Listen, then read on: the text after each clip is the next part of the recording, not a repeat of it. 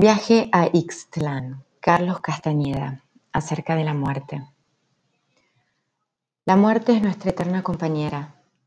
Se halla siempre a nuestra izquierda, a la distancia de un brazo tras de nosotros. La muerte es la única consejera sabia con la que cuenta un guerrero. Cada vez que el guerrero siente que todo anda mal y que está a punto de ser aniquilado, puede volverse a su muerte y preguntarle si ello es cierto. Su muerte le dirá que se equivoca en realidad nada importa, salvo su toque. Su muerte le dirá, todavía no te he tocado.